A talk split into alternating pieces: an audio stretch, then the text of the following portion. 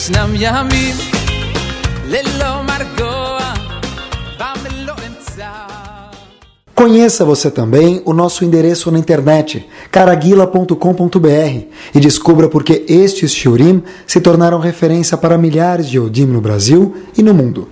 Torah Sound, aproximando a Torá de você de forma autêntica e agradável. Fique agora com mais um shiur do Rabino Caraguila. Vamos lá. Boa noite. Casa nova aqui, Bezat Hashem. A gente fala que a casa sempre esteja aberta para alegrias. Uma vez, eu li que o famoso Hafetz Haim tinha um aluno que era famoso, não quem o, mestre, mas também era muito famoso. O maior aluno do Hafetz Haim, o aluno mais próximo dele, se chamava Arav Euhanan Wasserman. Hashem Imkom Damo. Por quê? Porque ele terminou, a vida dele terminou na mão dos nazistas. Ele tem um livro que é bem profundo sobre ideias de Gmarot, tem uma Gmará chamada Evamot, que é bem complexa, ele explica bem profundo, bem claro. Mas Rav Yohanan Wasserman também tem no fim desse livro algumas explicações sobre coisas um pouco mais, vamos chamar assim, alegóricas do Talmud. E ele traz em nome do Hafetz Haim uma frase que a gente vai conversar sobre ela, Bezrat Hashem, hoje. A, a frase que Rav Yohanan Wasserman traz é a seguinte frase. Katan vegadol shemu. A palavra katan ou gadol, se uma pessoa ela é grande ou ela é pequena. Em português a gente diria importante ou não. Isso é uma nomenclatura. O que quer dizer que é uma nomenclatura? O que ele quer dizer é que é uma mera nomenclatura. Por quê? Que baolam azeh, mishenikra katan, efshar shebemet, no katan. Pode ser que aqui não chamam uma pessoa com um título muito grande, e a pessoa seja. Ou pode ser que chamam uma pessoa, fazem um grande fuzuente, chamar a pessoa, e a pessoa, de fato, no Shamaim, nos céus, não seja uma pessoa tão grande. Vê Gadol, Enino Gadol, diz Rav Hanan Wasserman. Quer dizer, a gente não sabe exatamente quem é o pequeno e quem é o grande de verdade. Até que ele dá para a gente uma dica de como saber quem é pequeno e quem é grande no Shamaim, nos céus, nos olhos de Akadosh Baruch. Até me lembra que uma vez eu li, Rav Shach tem um livro chamado, tem alguns livros sobre a vida dele, um é chamado Manhik Sheldor, e contam que o, o, pedido que as pessoas queriam muito que o Rabino, Rav Shach, fosse sandak no Brit Milá, etc e tal. Rav Shach tinha um pedido. Sempre que você quiser que eu seja sandak no Brit Milá, eu tenho uma exigência, que eu faço questão. O que, que é? Não me dá nenhum título. Eu não quero que chame Yamod, Agadol, Rav, Agaon, Tzadik, 30 títulos, eu não quero.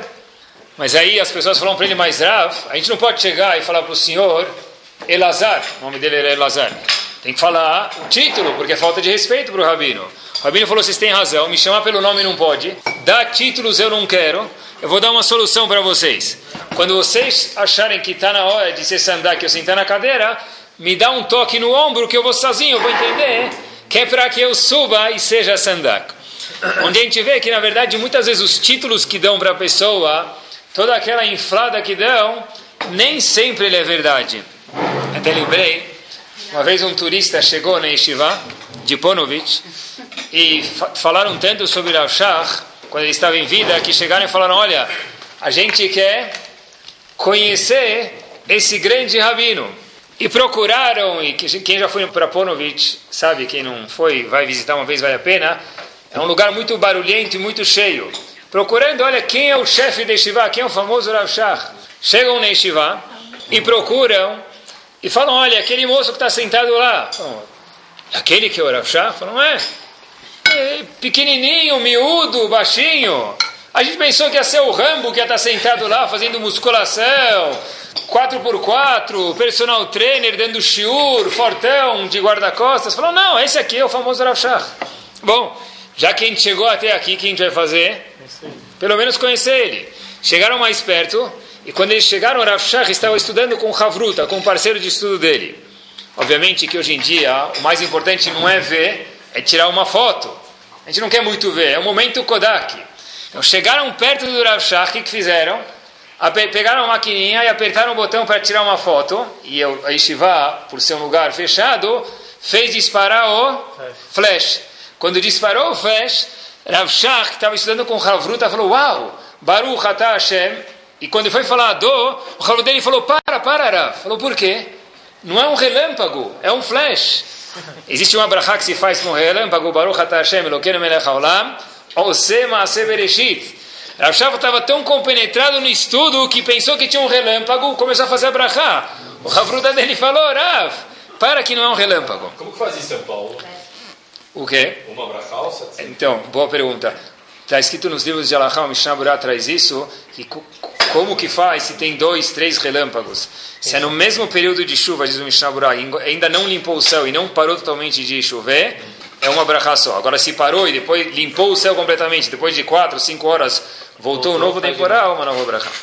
Voltamos. Continuando a ver o Hanan Wasserman falando de Katan e Gadol, Aval Ba'olam Abba, a Katan o Katan Bemet. No Olam Abba, quem Hashem dá a nomenclatura de Katan, esse de fato é o Katan. Vê a Gadol, o Agadol Bemet. E o Gadol do Olam Abba é o verdadeiro Gadol, essa pessoa grande mesmo. Pergunta a Hanan Wasserman, tá bom, mas então qual é o Siman? Qual é o, o título? Qual é o, o, denominador que faz a pessoa no Olam Abba ser considerado um Katan ou um Gadol? Bezerra Hashem, a gente vai ver hoje qual que é a definição de uma pessoa katan ou gadol nos olhos de Hashem? Aqui embaixo a gente vê, quando chamam uma pessoa, dão muitos títulos, pode ser, mas isso não quer dizer nada, como diz Rabbi Hanan Wasserman. Como eu sei se a pessoa é katan ou gadol? E obviamente, Bezat Hashem, a gente vai ver como isso tem relação com a nossa vida cotidiana, que a gente tenta sempre fazer isso nos nossos shurim. Eu escutei algo fenomenal, é o seguinte, uma vez meu Rosh fez uma seguinte questão, fez a seguinte pergunta. A gente sabe que está escrito em Parashat Harimot, a Parashat de Harimot fala sobre a morte dos dois filhos de Aaron a Kohen. Está escrito, vai daber Hashem el Moshe Harimot shene bene Aaron. O Pasuk falou, olha, depois que os dois irmãos de Aaron faleceram e começou a contar exatamente em Parashat e Harimot, em Sefer Vaikra, o que aconteceu com os filhos de Aaron. Rashi fala o seguinte, porque Hashem, quando foi contar para Haron, porque Hashem, quando foi contar para Haron que os filhos dele morreram, foi contar para o povo, falou: Olha, igual os filhos de Haron morreram, porque eles entraram no Betamigdash sem permissão, cuidado você, Haron, também para não entrar. Então Rashi traz o seguinte exemplo: uma pessoa vai no médico e o médico fala para ele: Habibi, você está com colesterol alto. Não come tal coisa. Chega de comer gordura. Não come carne bovina. Ou você está com diabetes, chega de comer chocolate, por exemplo. Isso vai ter um efeito X. Porém, diz Rashi, se a pessoa chegar e falar, olha, você conheceu tal pessoa? Você conheceu Reuven? Falou, conheci. Sabe que ele foi embora desse mundo? O indivíduo vai falar, sei. Ele estava com o mesmo problema que você, e porque ele não obedeceu a receita, ele foi embora do mundo. Então vai ser muito mais eficaz, muito mais forte. Então, mais uma vez, o Pasuk diz para a gente o seguinte: Hashem chegou para Haron e falou: Olha, Haron, eu quero te ensinar para não entrar no horário errado, no Betamigdash, que nem teus filhos entraram, porque se você entrar, você vai embora desse mundo igual os seus filhos. Assim falou Hashem para Aharon. Essa parte é famosa, mas existe uma coisa que eu nunca tinha pensado. Olha que pergunta inteligente. Roshua fez a seguinte questão: Tá bom. Quem falou que Aharon tinha a mesma doença que os filhos dele tinham? Hashem veio dar uma advertência a Aharon: não faça que nem teus filhos, porque senão você vai morrer que nem eles morreram. Igual o exemplo da pessoa que está com diabetes e foi no médico. O médico falou: olha, se meu amigo, se você tomar muito açúcar ou comer muito doce, você vai acabar morrendo que nem tal pessoa. Então, quer dizer, se a pessoa está com diabetes, ele precisa ser advertida. Mas Aharon, por que precisava ser advertido? Quem fez o erro foram os filhos dele, já foram embora desse mundo. Porque Hashem chegou para Aharon e falou: Olha, cuidado, senão você vai perder o Olamazé, igual os seus filhos perderam. Quem falou que Bichlal, de alguma forma, Aharon tinha vontade, tinha essa doença de querer entrar no Betamigdash sem permissão? Pior ainda, Aharon para fazer a pergunta mais forte, olha que interessante. Aharon, qual era a posição dele dentro de Bnei Israel? Cohen Gadol. Ele era o super Cohen. Como ele virou Cohen Gadol? Só depois de Hashem insistir demais para ele. Ele não queria ser Cohen. Hashem falou para Moshe Rabbeinu, Moshe Rabbeinu, pega Aharon, convence ele, por favor, para ser Cohen Gadol. Mesmo que ele não quer, convence ele, explica para ele que é bom, que vai fazer bem para o povo. Aaron falou, tá bom, se é assim, se é para o bem geral da nação, eu vou ser Kohen Gadol. Quer dizer, ele não queria ser. Então, por que vontade ele teria de entrar no Betamigdash sem permissão? E por que teve que advertir, olha, cuidado para não fazer você, Aaron, que nem teus filhos fizeram? E eu estou te advertindo de uma forma bem forte. Mas quem falou que ele queria Bichlal entrar dentro do Kodesh HaKodashim sem permissão, ou fazer algum serviço sem permissão, que foi a mesma razão que os filhos dele morreram? A resposta é a seguinte. Aaron era um tzadik, obviamente, ele acaba de perder dois filhos. E, obviamente, Lo Aleno é uma tragédia muito grande. Mas Rashi conta para a gente no Humash que quem era maior, Moshe e Aaron, os dois filhos de Aaron? Diz o Rashi no Humash para a gente uma novidade. Os dois filhos de Aaron eram mais santos do que Moshe e Aaron. Novidade. De novo, os dois filhos de Aaron, em nível espiritual, eram mais importantes do que o próprio pai Aaron e o irmão Moshe Rabbeinu. A gente nem entende quem eram esses gigantes. Então, como pode ser que os filhos fizeram um erro, entraram no Betamigdash sem permissão? Uma criança sabe, às vezes, que não pode entrar num lugar sem permissão. Um adulto, certeza. Como eles entraram? E por que eles entraram? A resposta é a seguinte, pessoal. Normalmente, os filhos da pessoa, a gente sente que é uma extensão de cada um de nós. Então, eu quero fazer algo por Hashem. Eu tenho meus filhos, a pessoa sente. Então ele fala, olha, eu quero entrar lá no Beit HaMikdash. Os filhos queriam entrar, ele, ele tinha uma certa proximidade com Hashem. Os filhos de Aaron morreram agora. Qual a única forma de Aaron poder se conectar com Hashem agora? Ele próprio fazer o quê? O serviço. Até agora, Aaron tinha dois filhos que eram extensão dele. Quer dizer, meus dois filhos trabalham no Betamigdash, é como se eu também tenho uma relação, através dos meus filhos, com Hashem. Agora que os filhos foram embora, o que, que acontece? O único veículo que tem de se conectar com Hashem para Haron é que ele próprio entre no Betamigdash. Então Hashem falou para ele, olha Haron, agora a sua vontade de se conectar comigo, as 10 unidades que você tinha de conexão comigo, era talvez 5 por causa de você, as outras 5 através dos seus dois filhos. Agora que os dois filhos foram embora desse mundo, as suas 10 unidades de conexão entre eu e você vai ser como? Só através de você fazer a voda no Betamigdash. Cuidado por conseguinte para não fazer o quê? Abusar e tentar entrar na hora errada, no lugar errado, sem permissão, que nem os seus dois filhos entraram. E pessoal, qual foi o erro dos filhos de Aaron? Se a gente for se questionar, eles eram maiores do que Moshe e Aaron. Como pode ser que eles entraram dentro do Beit HaMikdash? A gente não pode nem imaginar uma pessoa tentar descrever quem era Moshe e Aaron, ele é um cofer, ele é um, tonto. Como a pessoa não consegue nem descrever quem era Moshe e Aaron, é impossível em palavras descrever. Quem somos nós para descrever?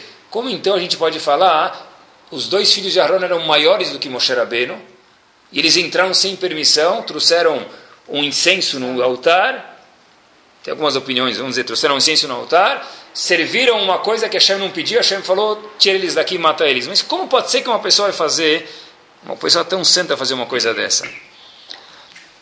Existe aqui uma coisa no comportamento do ser humano muito curiosa.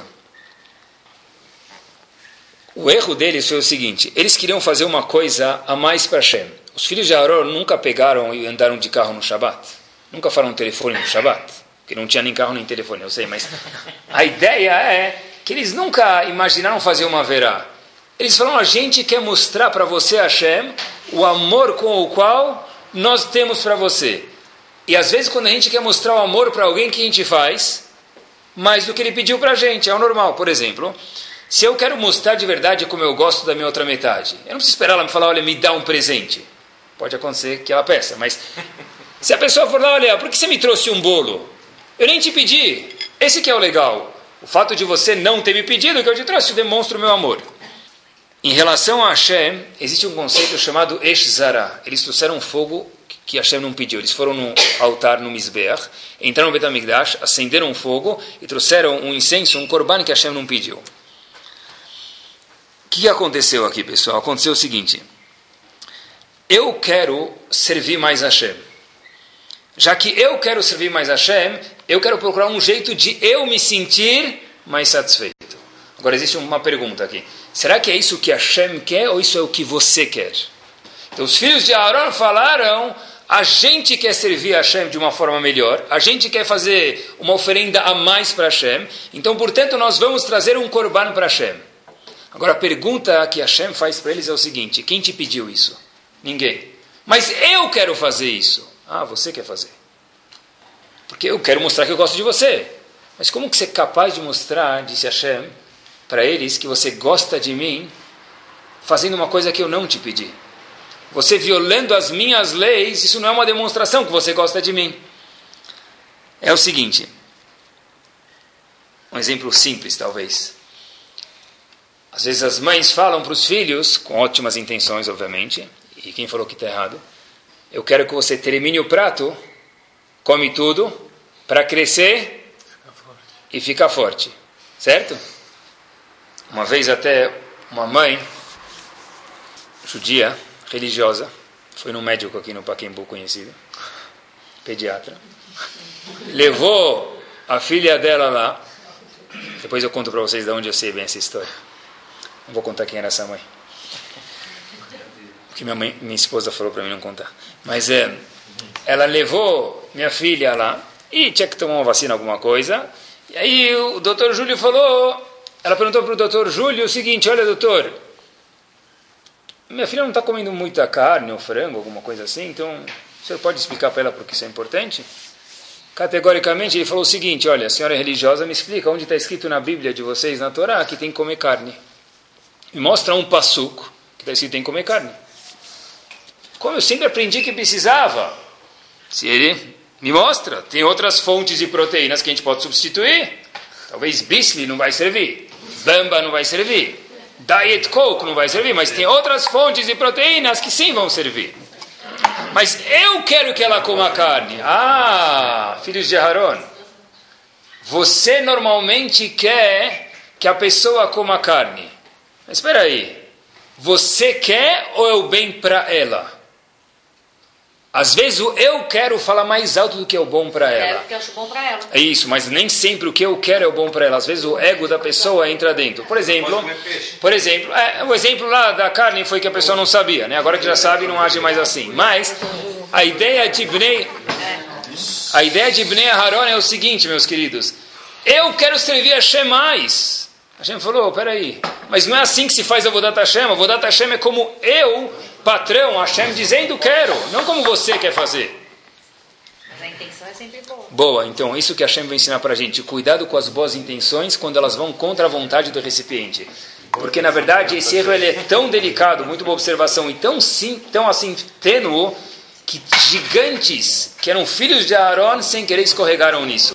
Na verdade, é assim, às vezes as boas intenções são porque eu quero que alguma coisa aconteça, achando que é o melhor, mas se eu parar para analisar o recipiente, nem sempre isso é melhor para ele.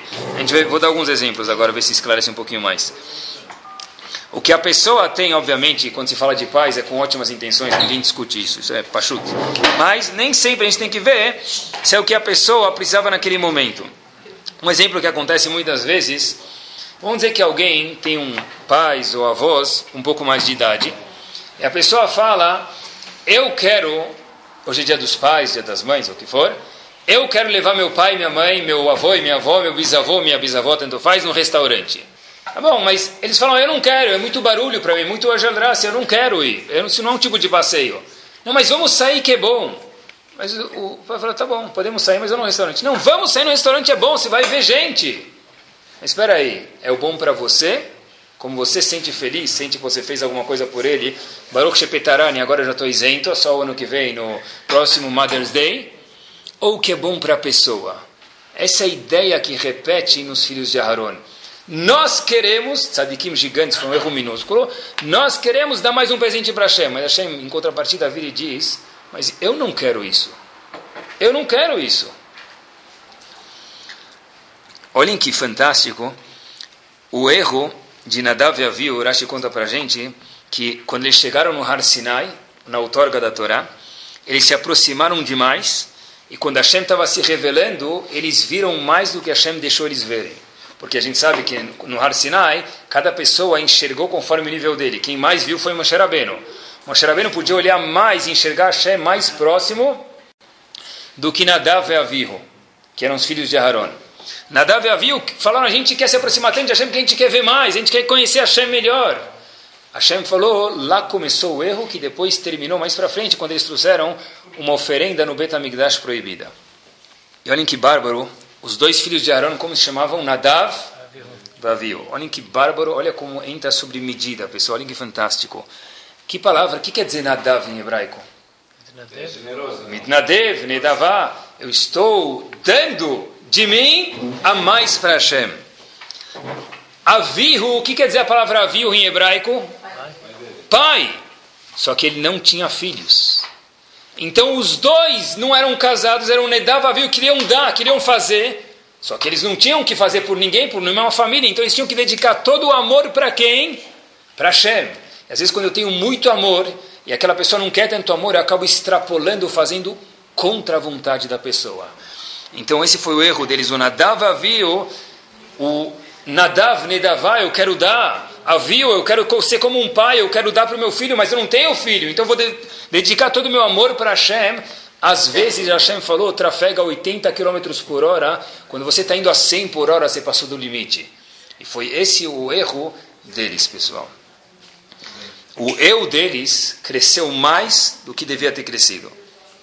Se a gente for dar um passo adiante, olhem que bárbaro a mulher de, do Potifar, o que, que ela fez com Yosef? O que, que ela tentou fazer com Yosef? Seduzir Yosef. Mulher de Potifar, era uma mulher muito bonita, quer dizer, não era um trabalho muito difícil, ele era, ele era o homem mais bonito que tinha, ela era a mulher mais bonita da época que tinha, então ia fazer um grande shidur, podia até fazer gematriot para falar que eles combinam. Chegou lá, não é? Olha, não é tudo Minashamai, ela é mais bonita, eu sou mais bonito, justo hoje o patrão saiu de casa, tem um monte de pensamentos cabalísticos aqui para que ele pudesse racionalizar e casar com ela. Eshet Yosef, Eshet Potifar, quando seduziu Yosef, foi um ato bom ou ruim, espiritualmente falando? Foi bom porque ele superou. Não, tá bom, mas a, vindo da parte dela, olhando no enfoque dela, é ruim, não é? Muito bem. Isso é o que a gente diz. Rashi pensa diferente. com boa intenção. Rashi diz não. Eshet, Ah, Eshet. Potifar está escrito Leshem Shamayim. Ah, ela queria. Ela, queria- ela. Eshet Potifar Maktub Leshem Shamayim. Se a gente colocasse isso da novela das oito no último capítulo, quando termina o homem falando para a mulher, seu canalha, e traga daquele tapa na cara dela, frases e ações que só Baruch Hashem acontecem na novela, então a gente ia colocar a mulher de Potifar lá, ela pegou, tentou seduzir Yosef, como assim? Não é? Diz Rashi para a gente, Eshet, Yosef, Eshet Potifar, a mulher que tentou seduzir Yosef, foi Leshem Shamayim, Gadolador. Estava dando brachot na rua. Tá bom? Korach. Korach foi, foi Leshem Shamayim ou não? Tá, explica por que que foi deixando. Por que foi Leshem Shamayim? Boa pergunta. Porque está escrito que ela viu, ela viu numa profecia que tinham que sair descendentes dela, da linhagem dela com Yosef. Só que ela errou, que não era ela, era uma geração mais para frente. Mas a ação dela, ela interpretou errado, mas a ação dela foi Leshem Shamayim, por motivos bons. Voltamos, Korach. Korach foi Leshem Shamayim ou não foi? Não, quero saber Hashem. Hashem tá. A gente está falando das palavras de Hashem aqui. Foi ou não foi Leshem Shamayim? Não, dizer. Qual o exemplo, do, qual o símbolo da Machloket Sheloi Leshem Shamayim? Korach Vadato. Korach Vadato. Então Korach certeza não foi Leshem Shamayim. Eshet Potifar foi Leshem Shamayim, Korach não foi. Tá bom, eu não consigo entender isso, vê se vocês conseguem. A mulher de Potifar seduziu Yosef. Ela era Eshetish, casada. Que vocês saibam, Allah é que uma mulher casada, mesmo não Yodiá, que era Eshet Potifar, é uma transgressão, um pecado capital. Quer dizer, uma mulher casada, mesmo não Yehudiá, quando tem relações físicas com outro homem, é um pecado capital. Isso a Torá diz que é Leshem Shammai. Korach, em contrapartida, Alachá velolemase. Korach, em contrapartida, está escrito Kola Eda Kulam Kedoshim. Korach falou, eu sou tão kadosh quanto Moshe Rabbeinu. E era mesmo, ele escutou tudo de Hashem. Korach era um tzadik. Qual foi o erro dele? Cora, o que, que ele queria fazer? Ele queria entrar no Bet HaMikdash para fazer o quê? Serviço de coringador. Quem mais tzadik? Cora ou a mulher do Potifar? Certeza que Korach. E a Gemara conta pra gente que não, que Korach não foi Lechem Shammai, e a mulher do Potifar foi Lechem Shammai. Como assim? A mulher do Potifar queria ter relações com ele, tá certo que tinha uma razão, mas é uma coisa física. Korach queria entrar no Bet HaMikdash para trabalhar, Korach era um tzadik, Korach era uma pessoa que tinha, sabia o Talmud, sabia tudo. Se a gente olhasse para Korach hoje, fazia fila para pedir brachot para ele com certeza. Acabou. Rahamim falam para a gente é o seguinte: Korach queria sim ficar mais perto de Hashem, assim falam Rahamim para a gente. Porém, qual o benefício, olhem que interessante, Hashem ia ter disso? Hashem. Nenhum. Porque já tinha lá no posto, trabalhando no Betamigdash, quem? Aharon. De novo, Korach sim ia se aproximar mais de Hashem, porque ele estava mais distante, porque ele não estava trabalhando no Betamigdash. Mas que benefício o recipiente, no caso Hashem, teria? Zero. Porque Aharon já estava muito bom. Em contrapartida, a mulher de Potifar, que queria ter filhos, estava pensando em algum benefício para Hashem. Qual o benefício que ia ter? Que ia ter um filho, onde ela sonhou uma profecia, que tinha que ser um filho dela, com Yosef. O erro foi que não era dela, era da filha, mas a vontade dela foi Lechem Shamayim. Onde mora o perigo? O seguinte, Korah estava interessado em crescer, mas ele não pensou o que, que o recipiente ia ter de benefício. A mulher de Potifar falou, poxa vida, eu estou fazendo uma atitude, apesar que foi errada no fim, mas a intenção foi Lechem Shamayim, que o quê? Que Hashem vai ter um proveito disso. Agora, pessoal, qual foi o erro? Qual foi o erro? O erro aqui foi o seguinte: quando a palavra eu ela entra na história, eu quero servir melhor Hashem, eu quero estar mais próximo de Hashem. Hashem falou, mas se você quer estar mais próximo de mim pela minha causa, então deixa Moshe Rabbeinu, deixa Haron ficar no Betamigdash. Por que você, Korach, está se, mete- se metendo? Já em contrapartida, Eshet Potifar pensou no bem de Hashem, que precisava nascer um filho da linhagem dela com Yosef. Quer dizer, o Lechem Shamaim não é Lechem Shamaim. Lechem Shamaim é Lechem Atzmo, no fundo.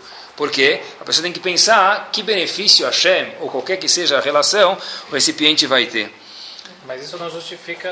Não, ela a errou, muito bem. A mulher de Eshet Potifar errou, mas o intuito dela, Rashi diz pra gente, só Rashi pode falar uma coisa dessa, foi Lechem Shamaim. Muito mais do que Korah. Mas os- o fim não justifica. O fim, não, não justifica isso. Sim. Agora, eu vi uma vez uma história para a gente entender o que quer dizer pensar nos outros, pessoal, e deixar o eu um pouquinho mais de lado, o egoísmo, o ego da pessoa um pouco mais de lado. A história não está escrita em nenhum livro, eu escutei do meu Havruta quando estava nos Estados Unidos. Tinha um amigo meu, um Havruta, chamado Avidar Milevski. O Rav dele foi uma das pessoas importantes no México. E co- o pai dele faleceu depois de um tempo e ele me, ele me contou uma história. Ele falou, falei, me conta uma coisa que você lembra do teu pai. Ele falou que o mais lembro do meu pai foi o seguinte. Quando meu pai estava no hospital, eu fui visitar ele. Meu pai pediu para abaixar aquela parte do lado da cama, sabe aquelas grades de proteção? Eu abaixei.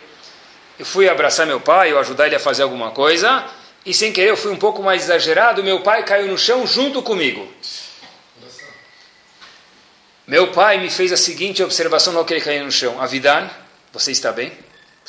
Essa foi a maior mensagem que eu recebi do meu pai durante a minha vida inteira. Meu pai era o paciente, ele caiu no chão e perguntou para mim, filho, você está bem? Isso, pessoal, é algo de se almejar. Isso é o meu eu. Aonde está o meu eu?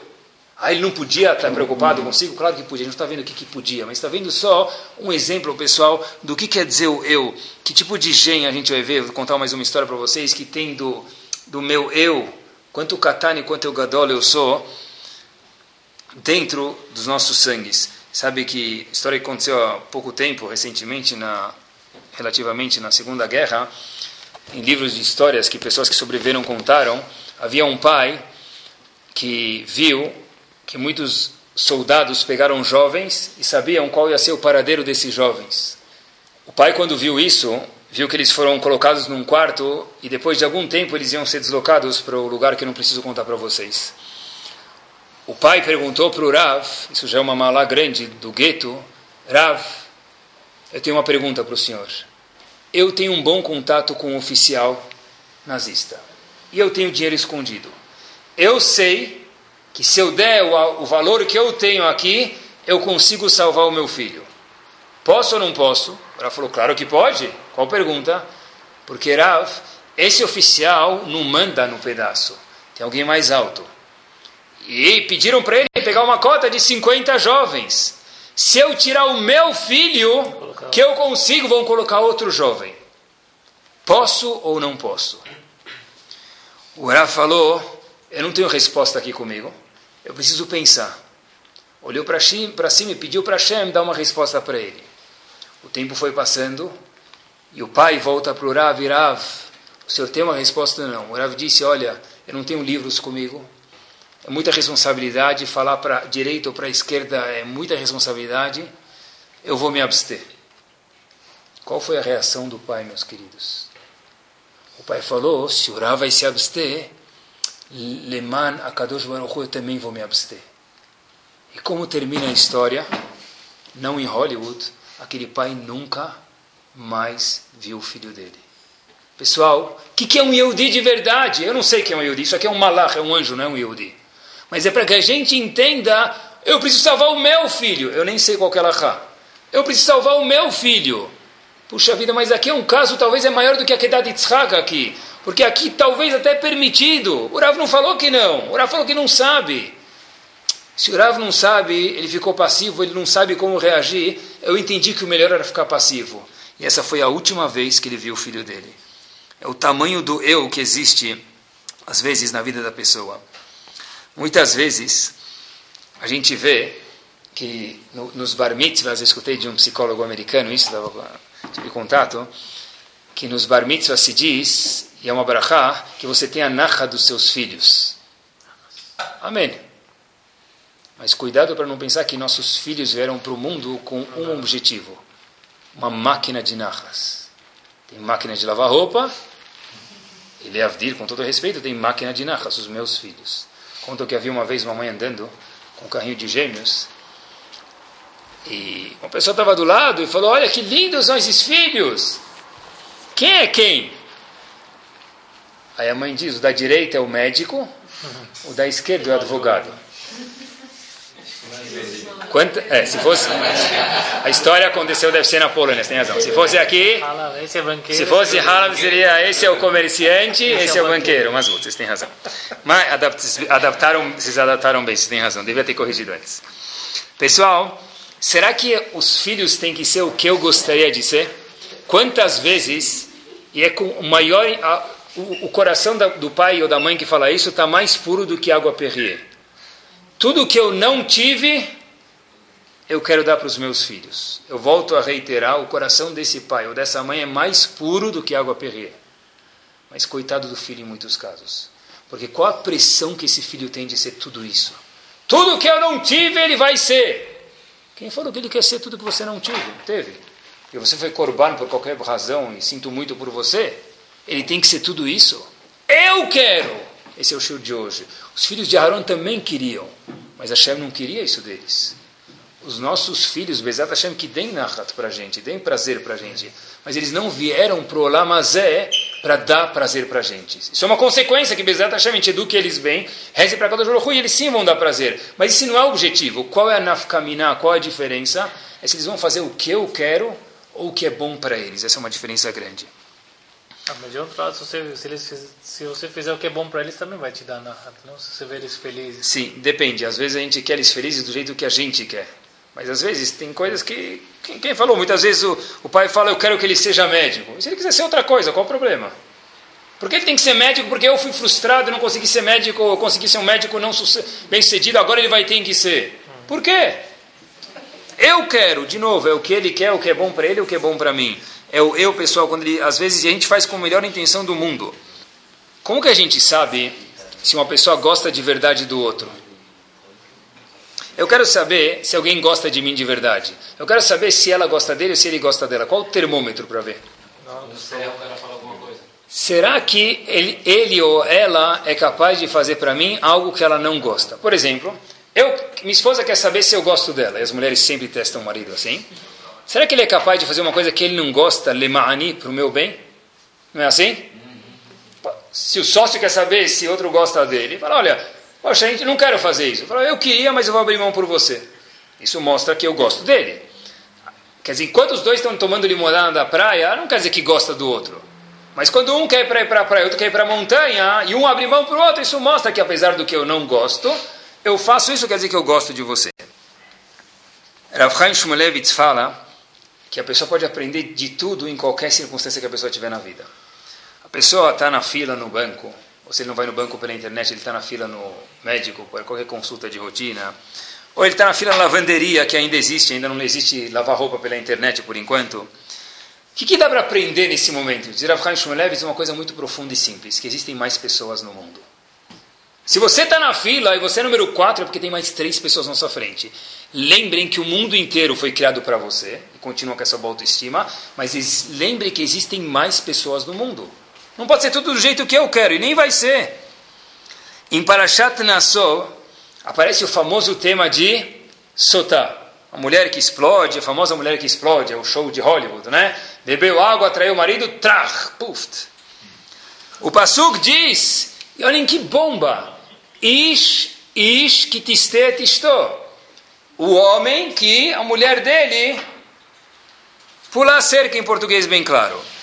Pergunta o Humash, olhem que bomba de pergunta, eu nunca escutei essa pergunta na minha vida, mas olhem que pergunta óbvia. Quantas vezes está escrito a palavra ish nesse pasuk?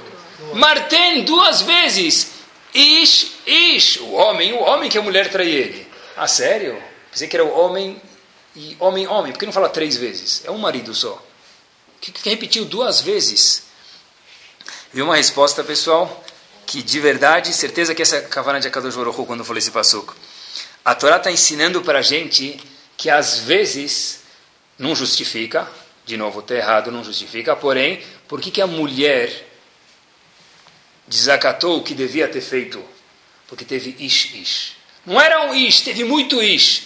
Bossing around, eu estou aqui. Quando tem muito ish no pedaço, e a mulher, apesar de ter errado, se sente o quê?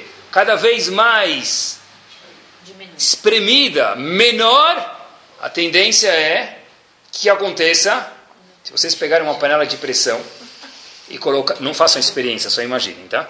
Colocarem os dois dedinhos em volta daquele tch, que a gente adora fazer, passar o dedinho lá, entope o dedinho, põe dois cotonetes lá e sai correndo. O que vai acontecer com a panela de pressão? alguma hora ela vai explodir. Porque todo mundo precisa de uma válvula de escape. Ish, ish, olhem que bomba a Torá fala para a gente, meus queridos. Ish, ish. Se tem muito ish no pedaço, pode ser que gera para Shatsotá. Porque se a mulher não consegue respirar, onde você foi? Que hora você voltou? Onde você gastou? Onde você estava? Às vezes a mulher fala, uff, eu preciso de um pouco de ar. Apesar que não justifica, está errado, mas isso psicologicamente pode causar esse fato. Por isso que o pastor diz ish, ish, ish. Ou mesmo em relação, o mesmo é verdadeiro, pessoal, e quando o meu eu fica muito inflado, a pessoa quer controlar tudo, porque ele acha que ele traz dinheiro, ele influencia, então ele pode mandar em tudo, às vezes sem querer, obviamente. Mas a pessoa fala, olha, onde você foi? Eu não quero mais você falar com essa tal pessoa, eu não quero mais você faça isso. Às vezes tem razão, às vezes a pessoa limita demais. Então a Torá fala para gente com muita sabedoria, olha, cuidado, que se tiver muito ish, em qualquer relação é assim, pessoal pode acabar barmenan chegando no caso de Sotá. Por isso que está escrito, que olhem que interessante, está escrito de toda pessoa, e olhem que fantástico isso. Como a pessoa vai chegar lá além até uma mulher Sotá, diz Rashi para a gente, se a pessoa não der cá, não vai lá para o Cohen dar a truma dele, então ele vai acabar visitando o Cohen por uma razão mais chata, que é o quê? Para trazer a mulher dele, para verificar se ela traiu ele ou não. Então, escrito assim, parece que é uma coisa profunda, que não tem relação. Mas a relação é o que a gente está falando agora. Uma pessoa que não sabe dar trumar para os outros, não sabe abrir a mão, porque ele é um controlador, ele não consegue abrir mão do que ele tem. Então diz Urashi para a gente, olha, cuidado que lo aleno que essa pessoa vai acabar trazendo a mulher dele para o Cohen, ela vai acabar talvez para verificar ela. Por quê? Porque quanto mais a pessoa controla o outro, pode ser os filhos também, mais a pessoa tende a sair, a pessoa precisa um pouco de ar, a gente fala em português, ah, precisa respirar um pouco. Obviamente, às vezes é oxigênio, às vezes é emocionalmente. Então a Torá está falando para a gente tomar muito cuidado. Por isso que a Parashá de Sotá está próxima à Parashá de Matanat Keuná, quer dizer, está uma do lado da outra. Quanto mais controla a pessoa, menos ar ela fica e acaba talvez agindo de uma forma errada. De fato, eu vi uma coisa que relaciona ao casamento também, interessante, que às vezes o eu da pessoa fica muito inflado. Às vezes a pessoa fala, acontece mais com o marido isso, né? mas pode ser mais comum com o marido. As pessoas falam, a gente está aqui para aprender juntos, A pessoa fala, eu quero isso agora, mesmo fisicamente. Mas e se a outra metade não quer? Tem que se questionar às vezes, mas eu quero. Tá bom. Às vezes, se tiver um bom relacionamento, as coisas funcionam no jeito, mas nem sempre é do jeito que eu quero. Então a Torá fala para a gente, cuidado, até onde que tem que o eu da pessoa? Tudo tem que ser como eu não quero? Claro que não, porque não é saudável. Mas tudo tem que ser do jeito que eu quero. E o resto entendam sozinho, pessoal, mas é uma coisa para que a gente pense, porque muitos problemas de Shalom Bait são semeados nesse caminho e a pessoa tem que pensar um pouco. Eu, tá bom, mas tudo tem que ser eu na vida?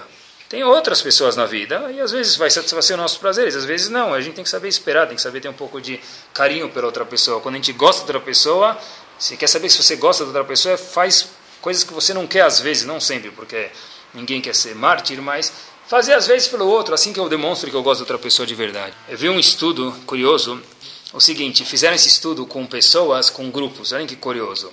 Dois indivíduos foram presos pela polícia.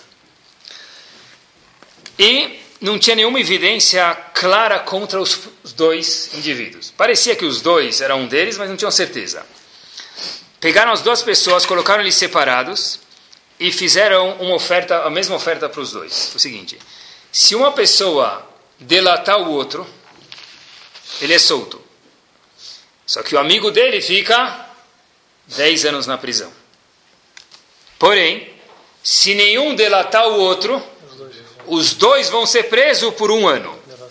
E a terceira e última opção que tiveram, e fizeram esse teste, se os dois delatarem, cada um delatar o outro e falar que foi o outro, então cada um vai ter cinco anos de prisão. De novo, se um delatar o outro e o outro ficar quieto, então você é solto e o outro ganha 10 anos. Porém, se você ficar quieto e ele te dedar, então o que acontece? Aí vai ter algum problema. Você vai acabar ficando preso por 10 anos, ele não. Se ninguém falar nada, os dois só vão ter um ano e vão embora. E se os dois, um delatarem o outro, os dois vão ficar cinco anos na prisão. O egoísmo diz deda ele, delata ele, ou você vai ser livre, ou no pior dos casos ele também vai te delatar, você vai ficar o quê? Cinco anos. Porém, se você ficar quieto, Habib, o que, que pode acontecer? Que ele vai te delatar, e você foi ser tzadik e ficou dez anos na prisão. Então, o que, que se faz? E os dois não podem se comunicar um com o outro. E nesse teste viram que quanto mais egoísta a pessoa, mais ele tentava azar ao outro e o outro tentava azar a ele e nenhum se sucedia. Então, é, a pergunta é: será que eu penso no meu eu sempre ou existe um nós, pessoal? O que, que é o melhor para mim? Mas às vezes o melhor para você nem é o melhor para o grupo. Sabe que eu estava pensando, a gente vê na gramática, todo mundo já conhece português, inglês, qualquer coisa, eu, tu, ele, nós, vocês. Né? Estava pensando, quando estava preparando o shiur, quando a gente vai descendo na gramática, quanto mais desce, mais raham é a pessoa. Alguns ficam na vida inteira no eu, outros conseguem nem ser para o ele, outro nós, vós, eles. Quanto mais a gente desce, mais raham é a pessoa. Alguns passam a vida inteira, 120 anos, só no eu. Eu faço isso porque eu gosto. Sheker vekazab, você não gosta de nada, você quer ter o prazer. Eu gosto de sushi. Se gostasse de sushi, deixava ele nadando lá no, no, no, em Santos. Você gosta de salmão? Gosta da barriga. Ah, não pode comer salmão? Claro que pode. Mas tem outras coisas que infringem, a gente tem que pensar às vezes. Estava preparando o shiur, até na hora de estacionar o carro a gente vê quem é egoísta e quem não é. O indivíduo chega aqui em Genópolis, já passaram por isso com certeza. Ele vai estacionar aqui, a vaga aqui é difícil. Existe sempre o nosso grande amigo que estaciona, existe uma vaga e entram três carros, ou dois com certeza, bem largos. Bashi chega, estaciona bem no meio, para ele poder sair com as pernas esticadas, etc. e tal. Meu amigo, tem vaga para duas pessoas, e faz diferença se ele é Eudi ou não. Estaciona teu carro um pouco mais para frente ou para trás. Não, pra, assim é mais fácil para mim sair. Muito bem, você ainda está no eu, essa é uma pessoa pequena. Até na hora de estacionar um carro, nós vemos quem é egoísta e quem não é. Quantas vezes a gente escuta, fala para a pessoa, fala, olha, você pode fazer tal coisa? O que, que ele responde? O que eu vou ganhar com isso? O que, que eu vou ganhar com isso? Será que sempre você precisa ganhar com isso? E se a outra pessoa ganhar um pouco com isso também? Se tua família ganhar um pouco com isso? Se tua outra metade ganhar? Se teu sócio ganhar? Sempre tem que ser aonde eu vou tirar vantagem disso. Toda a tefilá da pessoa é feita na linguagem o quê? Plural, toda. Ninguém fala rofe, rolê, atzmi. Rofe, rolê, amo Israel. Por quê? A gente fala tanto isso, talvez a gente nunca pensou. Pensar um pouco, olha, será que eu consigo rezar por uma pessoa fora de mim? Será que eu consigo fazer tefilá? Eu sei que as mulheres são caprichosas nisso e dão de 10 a 0 normalmente nos, nos homens, mas Ramin falam para a gente, sabe qual... Rav Chaim Kanievski falou, sabe qual é o maior exemplo de Hesed? Não é descer e começar a carregar as malas das pessoas na rua, ajudar, isso também é Hesed. O maior exemplo de Hesed, disse ele, coisa que dá para fazer todo dia, pega uma pessoa que você não conhece e reza por ela. Você sabe que tem tal pessoa enferma na, na cidade, na comunidade, você não é amigo dele, não é teu melhor amigo. Você não joga tênis domingo com ele.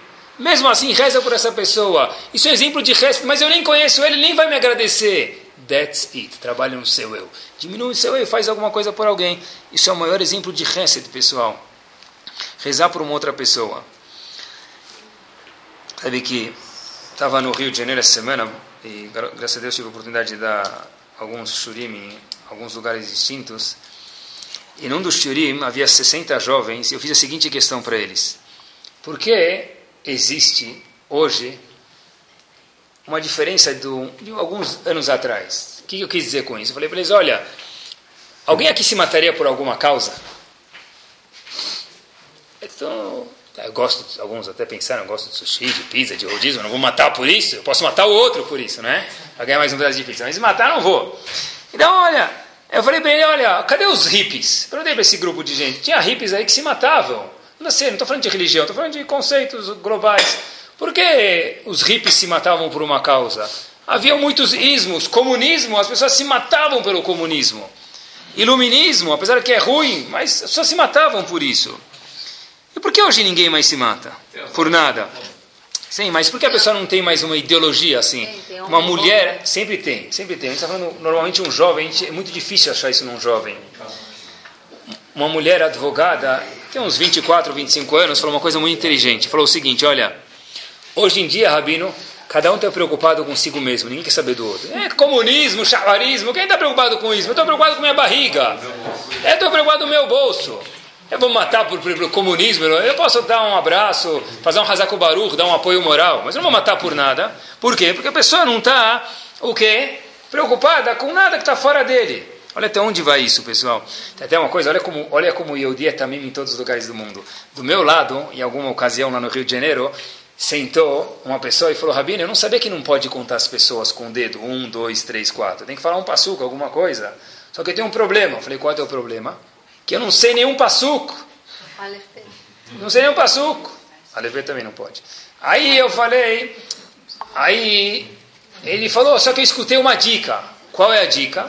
Já que não pode, pode contar as pessoas Yehudim por números 1, 2, 3, 4, minyan, qualquer coisa, me falaram para falar Baruch Hashem Elokeinu Melech HaOlam Hamutzi Lechem Min Haaretz, são 10 palavras, e aí pode contar. Falei, pronto, o problema está resolvido.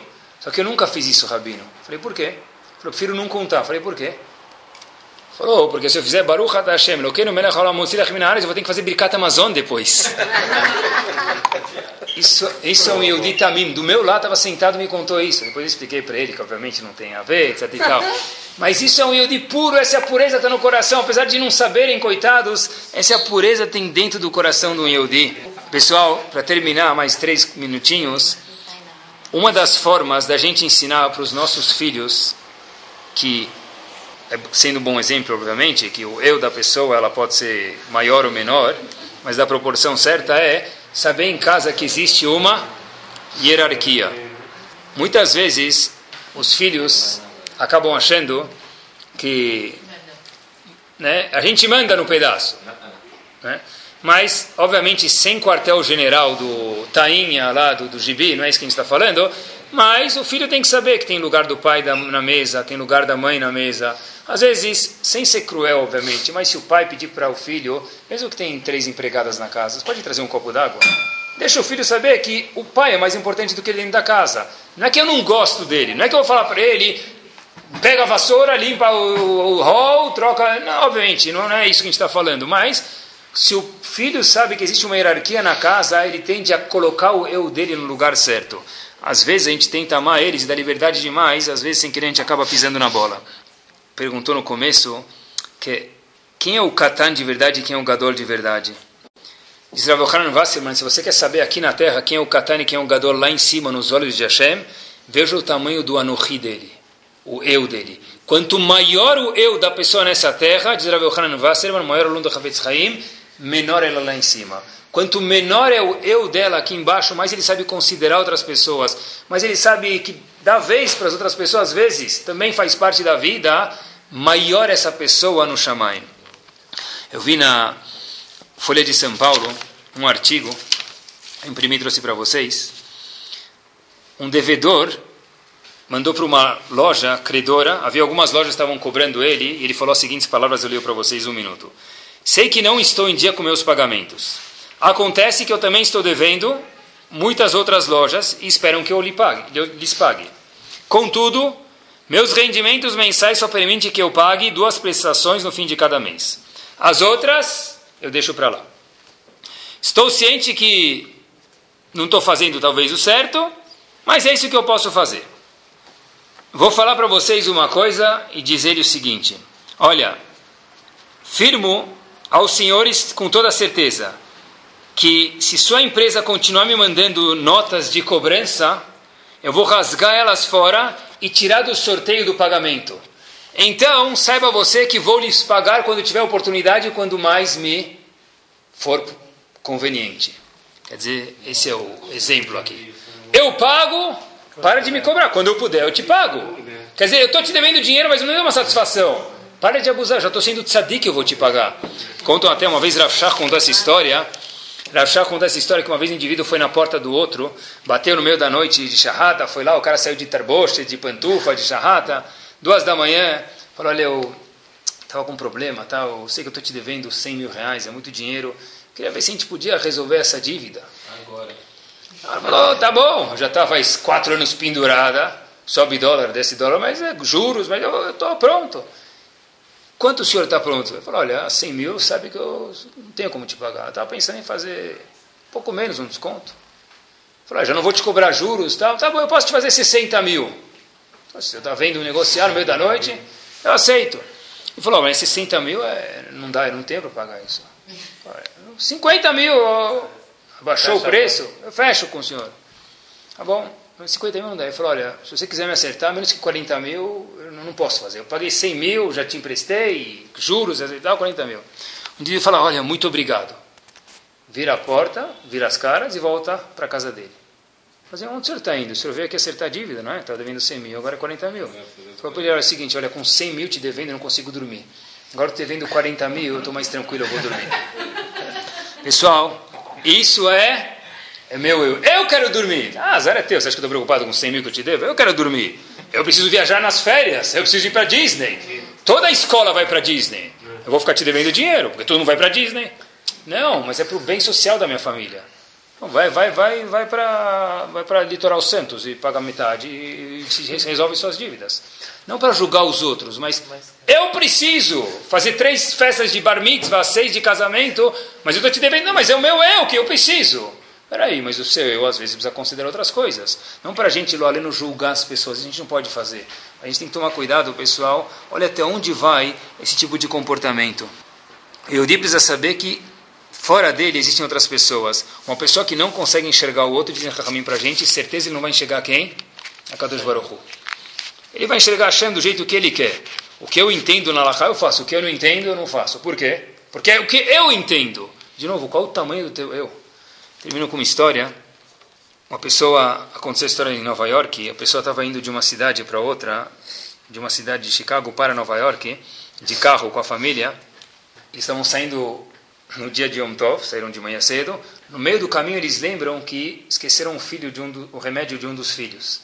Então essa fa família ficou um pouco na dúvida, não dava tempo de voltar. Por outro lado, não podia ficar sem o remédio. Então no caminho lembraram que tinha um amigo em Nova York que o filho precisa do mesmo remédio, ele pode emprestar duas ou três cápsulas até passar Yom Tov, depois eles devolvem, ligam para o amigo, o amigo fala, claro, com muito prazer. O amigo está pronto recebendo ele, falou, olha, tem pouco tempo de Yom Tov, eu te espero na esquina, você vem aqui, eu já te deixo o remédio. O amigo foi com o filho lá receber, os viajantes estavam no carro para entregar o remédio. O menino estava com, o menino que estava dando o remédio para aquela família que estava no carro, estava com um carrinho na mão. E ele pegou, e o filho que estava no carro viu o carrinho e falou, Aba, eu quero aquele carrinho, eu quero. Então o menino foi lá e deu para ele. Os pais logo falaram, olha, agora você já brincou, a gente já viu aqui, já pegou o remédio, por favor, você devolve o carrinho pro menino, senão vai ficar sem dormir. Esse menino, a história aconteceu exatamente assim, que estava no carro, devolveu o carrinho dele, o carrinho que ele pegou, para aquele menino da família que estava emprestando remédio. Foi nesse momento que o menino que recebeu o carrinho de volta começou a chorar. Então, antes de sair com o carro, falou, olha, desculpa que meu filho pegou teu carrinho por alguns minutos, você ficou ofendido alguma coisa.